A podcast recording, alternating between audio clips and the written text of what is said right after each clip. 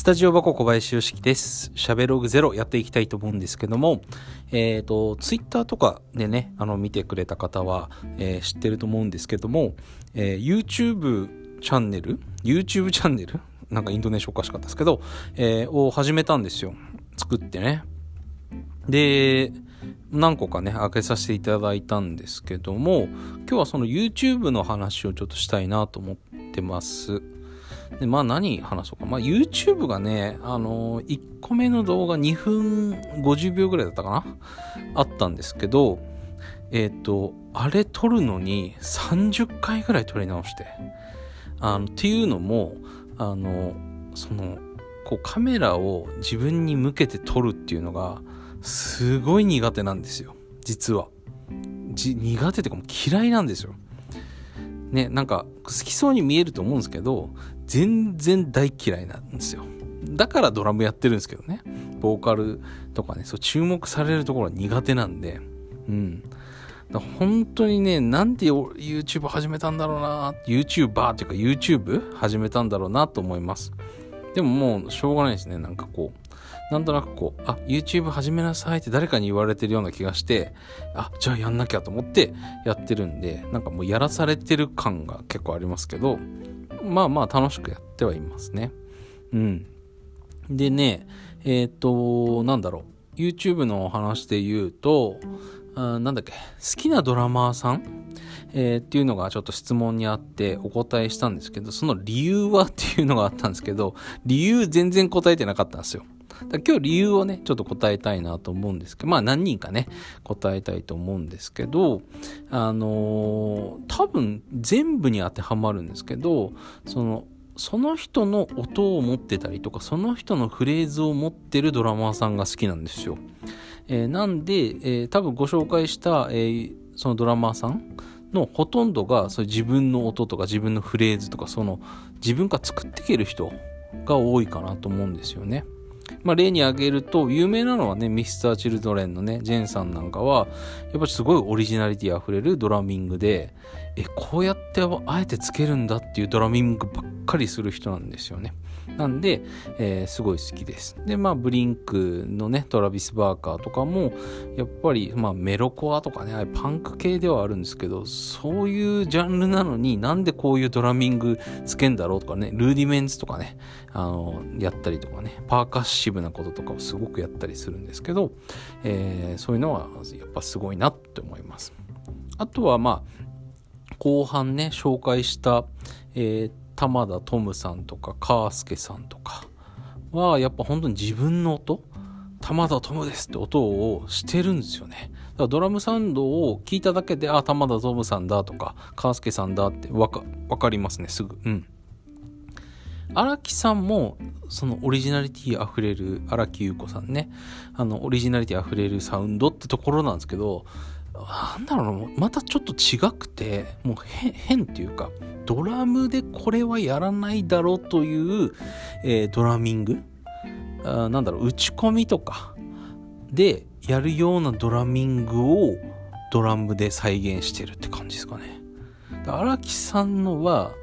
全然できないですね。未だに。コピー。まあ、簡単なのはできますけど、ね、コーネリアスとかやってるんですよ。コーネリアスのドラムね、やってるんですけど、あれはもうむずくてでき、難しくてね、できないですよ。うん。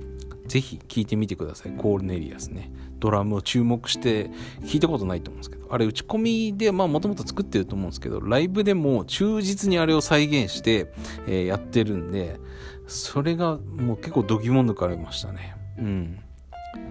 あとはなんだろうな、まあスティックのね、違い、うん、ヒッコリー、オーク、えーメイプルとかも紹介しましたね。あとは、なんだろうな、スティックで言うと、こう握り込むと、えー音が変わるっていうね。握り込むというかギュッと握った状態と、えースティックに当たってる表面積が少ないのだと、ピッチが変わるんですよ。音の高さが。っていうのもあったりとかね、しますけど。まあいろいろありますよね。まあヘッド、ね、さっきヘッドの違いとかね、ありましたけど、本当にでもそういういろんな違いがね、あるんで、まあマイクもね、YouTube で紹介してますし、まああれも時間の制限で2本しか紹介しなくてそんなに詳しくは紹介してないんですけどね。まあポッドキャストにねもともとマイクの紹介っていうのがあったんで、まあ、別にいいかなと思って。はい。なんで